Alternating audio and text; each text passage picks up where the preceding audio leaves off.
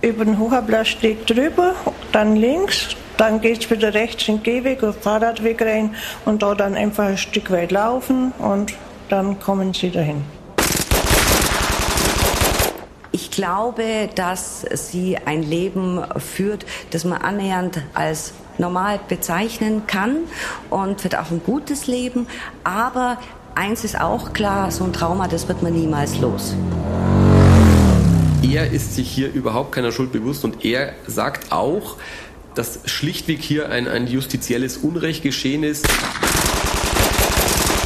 das war mit Sicherheit das richtige Signal. Selbstverständlich, auch wenn er nur in Anführungszeichen lebenslang mit besonderer Schwere der Schuld bekommen hätte, ähm, dann auch dann wäre wohl die Gefahr, dass der wieder auf die Menschheit losgelassen wird, äußerst gering.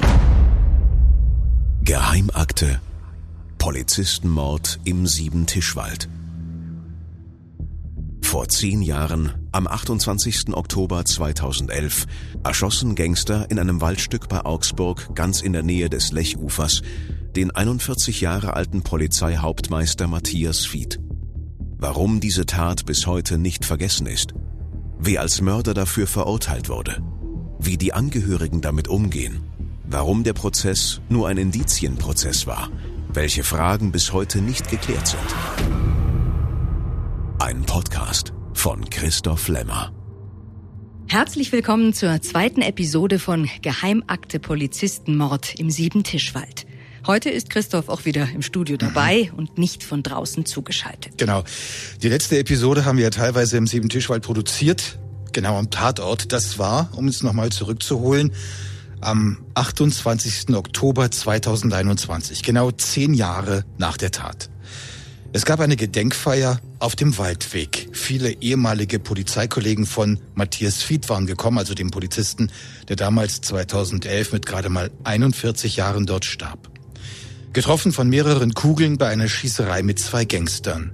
Genau da, wo das passierte, steht heute ein Gedenkstein. Da legten Polizisten Grenze nieder. Es gab eine Art Gottesdienst im Wald mit den bayerischen Polizeigeistlichen. Der Innenminister hielt eine Ansprache. Ja, aber Matthias Fied war damals ja nicht allein. Mit ihm im Streifenwagen saß eine Kollegin. Genau, eine Polizeiobermeisterin, 30 Jahre alt. Die wurde auch von einer Kugel getroffen. Also ganz genau war das so. Sie hatte einen Gürtel um, an dem alle möglichen Ausrüstungsteile eingesteckt waren und am Rücken steckte ein Ersatzmagazin für ihre Pistole. Das Magazin war geladen. Und bei der Schießerei im Siebentischwald, da traf eine Kugel der Täter genau dieses Magazin. Der Aufschlag ließ eine Patrone explodieren, die Polizistin wurde dabei aber nur leicht verletzt. Und was hat sie gemacht? Naja, sie hat sich zuerst hinter der Tür des Funkwagens verschanzt und hatte ganz sicher Todesangst. Ihr Kollege lag hier schwer verletzt und blutend auf dem Boden. Die beiden Gangster feuerten, was die Waffen hergaben. Über Funk rief sie dann Verstärkung und wahrscheinlich bekam sie mit, wie einer der Täter ihren Kollegen am Boden liegen sah. Der Scheinwerfer des Dienstwagens soll ihn beleuchtet haben. Der Täter feuerte eine Salve auf den Polizisten ab, wirklich außergewöhnlich brutal und wohl auch einer der Gründe, warum diese Tat in Augsburg und Friedberg, was direkt daneben liegt, immer noch so präsent ist. Und dann sah sie noch, wie einer der Täter sich nach einem Seesack bückte oder einer großen Tasche, so hatte sie das wahrgenommen. Den hatten die beiden schon auf dem Motorrad dabei, also die zwei Gangster, als sie da vor der Polizeikontrolle geflüchtet waren. Damit es ganz klar wird, würde ich nur noch mal zusammengefasst wissen wollen, wer war da alles dabei? Das waren ja nur genau vier Personen. Wahrscheinlich jedenfalls. Einer von ihnen war der Polizist Matthias Fied, der von den Gangstern erschossen wurde. Genau, und die andere war seine Kollegin. Und dann die beiden Gangster. Wobei die die ganze Zeit über Helme getragen haben sollen. Das heißt also, niemand hat ihre Gesichter gesehen. So ist es.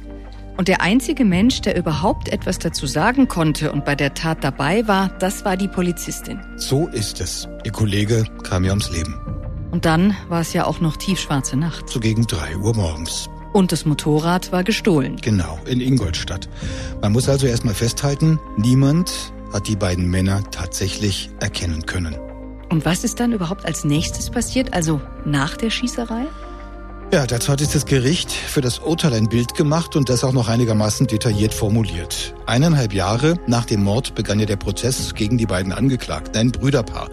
Rudolf Rebatschik und Raimund Meyer. Wobei Meyer gesundheitlich angeschlagen war und die Verfahren darum getrennt wurden. Hören wir da mal rein, wie das Gericht nachgezeichnet hat, wie es nach den tödlichen Schüssen weiterging. Schließlich zogen sich die beiden Brüder zurück, um die Flucht zu ergreifen. Sie entfernten sich zunächst auf dem Radweg in westlicher Richtung, wobei aus einer Entfernung von rund 24 Metern von dem Motorrad noch zwei weitere Schüsse in Richtung des Streifenwagens abgegeben wurden, welche von Raimund Meyer abgefeuert worden sein dürften, ihr Ziel jedoch nicht fanden. Kurz dazwischen gefragt, wie haben die sich bewegt? Zu Fuß? Ja, zu Fuß. Das steht im Urteil zwar nicht so ausdrücklich drin, ergibt sich aber, wenn man den weiteren Verlauf mitliest. Da kletterten sie zum Beispiel über einen Zaun. Das ging also nur zu Fuß. Und wenn man vergleicht, wie das Gericht die letzte Flucht der Täter in ihren beiden Urteilen beschreibt, dann gibt es da eine kleine Abweichung beim Prozess gegen Rebarczyk. Da schreiben sie die Schüsse dem Raimund Meyer zu. Das haben wir gerade gehört. Und beim Prozess gegen den Meierte schreiben sie, es sei nicht festzustellen gewesen, wer da am Ende nochmal Richtung der Polizisten geschossen habe. Gut. Hören wir weiter, was die Richter schreiben. Sodann flüchteten sie weiter auf dem Radweg in westlicher Richtung, wobei sie in einer Entfernung von etwa 55 Metern von dem Motorrad den Zaun zur nördlich des Radwegs gelegenen Schonung überstiegen. Hierbei verloren sie ein mitgeführtes und geladenes Reservemagazin für die Pistole FN bzw. FEG. Sodann setzten sie ihre Flucht in das Waldgebiet hinein in nördliche Richtung fort. Nach ungefähr weiteren 50 Metern verloren sie die geladene Pistole Tokarev wie auch das Visier eines Motorradhelms. Der weitere Fluchtweg war nicht zu klären. Der weitere Fluchtweg war nicht zu klären. Und dabei blieb es? Dabei blieb es. Geheimakte Polizistenmord im Siebentischwald. Wir haben jetzt sehr detailliert die Tat geschildert. Und wir wissen auch, dass die beiden Brüder Rudolf Rebarczyk und Raimund Meyer als Täter zu lebenslangen Haftstrafen verurteilt wurden. Wir wissen inzwischen aber auch, dass niemand die beiden bei der Tat erkannt hat. Auch die Polizistin, die einzige unmittelbare Zeugin überhaupt, hat nur zwei Männer mit Helmen gesehen, und das in dunkler Nacht. Und schließlich wissen wir, dass die beiden Männer dann zu Fuß geflüchtet sind. Was wir dagegen noch nicht wissen, wie hat die Polizei die beiden dann überhaupt gefunden? Tja. Da gab es einen gigantischen Ermittlungsaufwand, kann man sich ja vorstellen. Zwei Gangster erschießen einen Polizisten, scheinbar einfach so, kein Motiv in Sicht. Okay, die sind vor einer Kontrolle geflüchtet, hatten vielleicht was ausgefressen, aber dass dann ein Mord draus wird und noch dazu ein so brutaler, das war ungewöhnlich. Und was jeder sich denkt, was jeder Krimi-Autor schreibt, was mir jetzt im wirklichen Leben Polizisten, Justizleute und Anwälte auch gesagt haben, wenn ein Polizist ermordet wird, dann setzen dessen Kollegen sinnbildlich Himmel und Hölle in Bewegung, um die Täter zu kriegen. Und so war es auch in diesem Fall. Heißt konkret? Heißt konkret, dass sie sofort eine gewaltige Sonderkommission gebildet haben mit 40 Mann. Heißt, dass sie öffentlich mobilisiert haben bei der Lieblingssendung aller Kriminalermittler im Fernsehen, nämlich Aktenzeichen XY. Mhm, mhm. Heißt, dass noch in der Nacht sogar der bayerische Innenminister aus dem Bett geklingelt wurde, woran der sich bis heute erinnert und mir das so geschildert hat. Ich erinnere mich noch gut, wie mich das Lagezentrum, ich glaube, nachts um drei oder vier zu Hause angerufen hat, aus dem Schlaf geschreckt hat und mir die schreckliche Mitteilung gemacht hat, dass wir einen toten Polizeikollegen zu beklagen haben. Ich habe mich dann sehr schnell über die Abläufe informiert und es ist ja dann in den folgenden Tagen eine massive Fahndung, Ermittlungen, wer kann, können die Täter sein, wer ist das und so weiter angelaufen. Es war wichtig, dass dann äh, nach insgesamt zwei Monaten die Täter ermittelt werden konnten, festgenommen werden konnten, dass sie jetzt hinter Schloss und Riegel sitzen, dass sie zu lebenslanger Freiheitsstrafe verurteilt worden sind. Aber eines der schrecklichsten Ereignisse in der bayerischen Polizei, das ich jetzt in den Jahren, wo ich Innenminister bin, erleben musste. Also gegen drei Uhr war Matthias Fied erschossen worden. Und so, wie Minister Hermann sich erinnert, muss dann schon Minuten später sein Telefon geklingelt haben. Ganz genau so ist es. Dieser Mord war also praktisch von Anbeginn bei den Behörden ganz oben angesiedelt. Das kann man so sagen, ja. Ja, und wie sind Sie dann tatsächlich auf die Täter gekommen? Weder durch Aktenzeichen XY noch durch die Öffentlichkeitsfahndung, sondern tatsächlich nur, weil sie schnell waren und weil zwei Streifenbeamte aufgepasst haben. Also zwei Polizisten, die von der Zentrale alarmiert worden waren. Also nach dem Funkspruch der Beamtin im Wald, die die Schießerei überlebt hatte. Genau.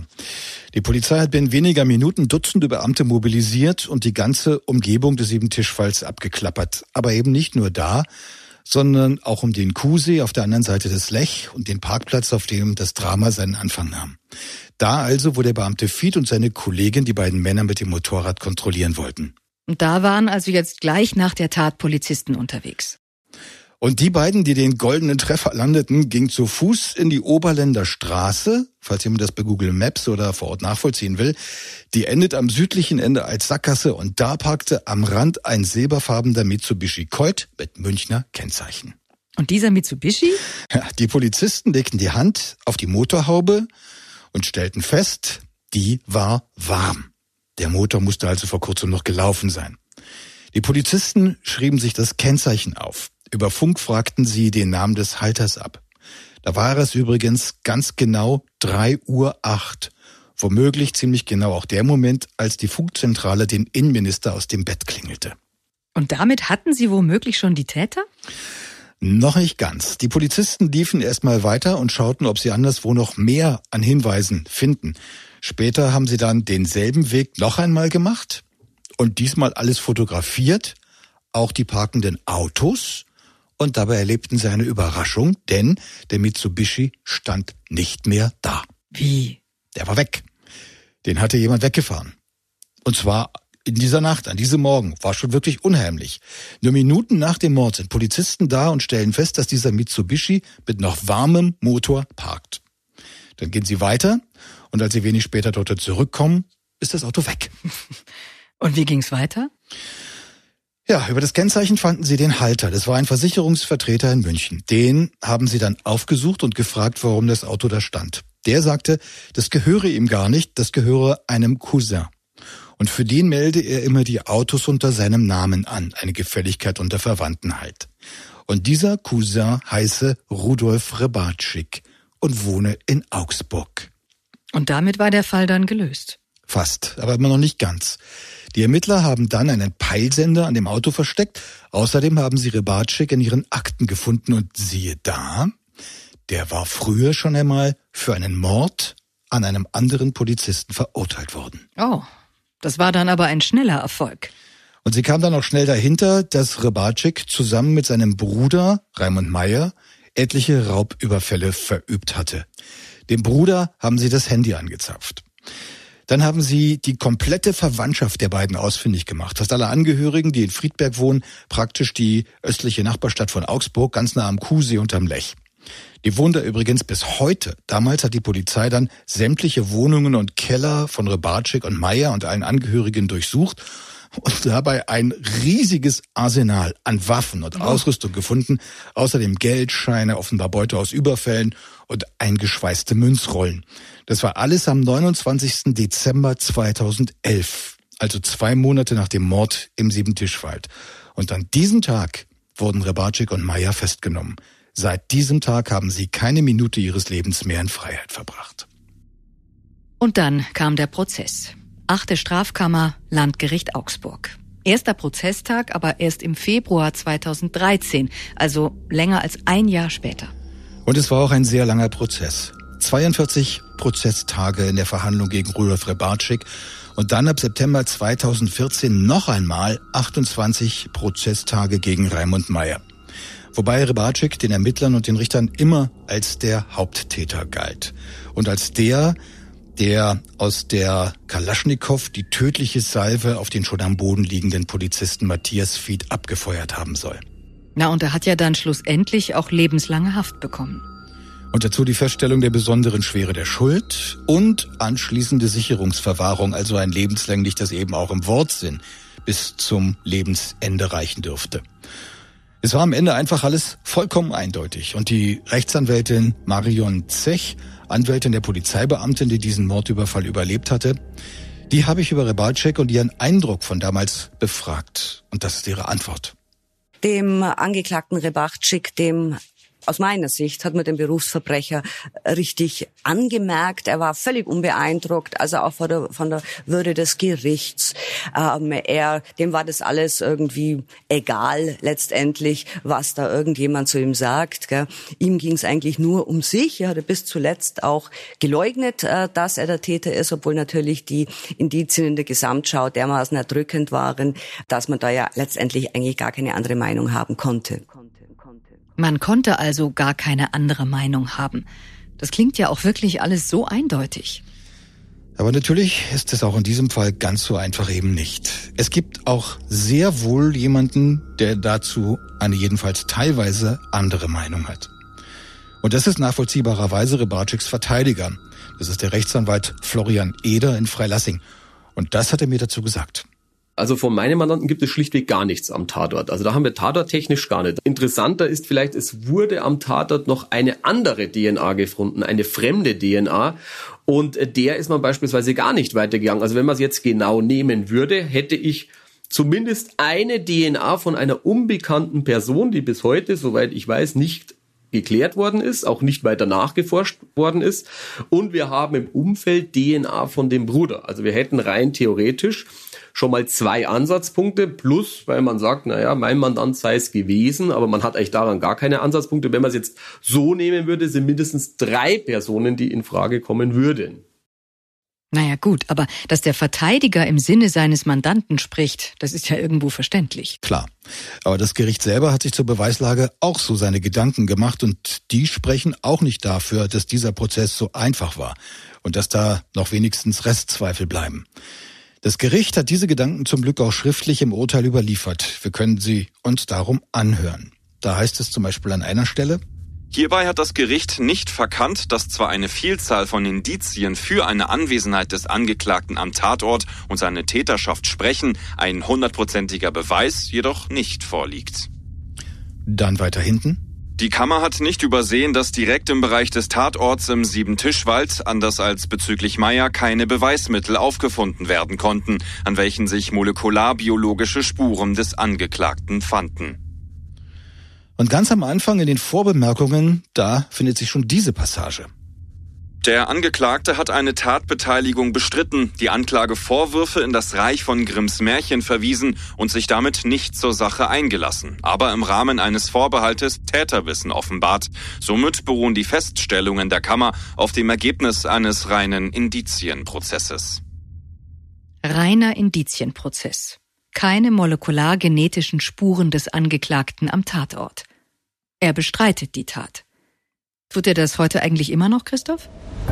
Soweit ich weiß, ja. Ich hätte ihn auch gern selber danach gefragt, aber das ging leider nicht, nicht weil er nicht gewollt hätte, äh, sondern aus einem speziellen Grund. Darüber sprechen wir in der nächsten Episode.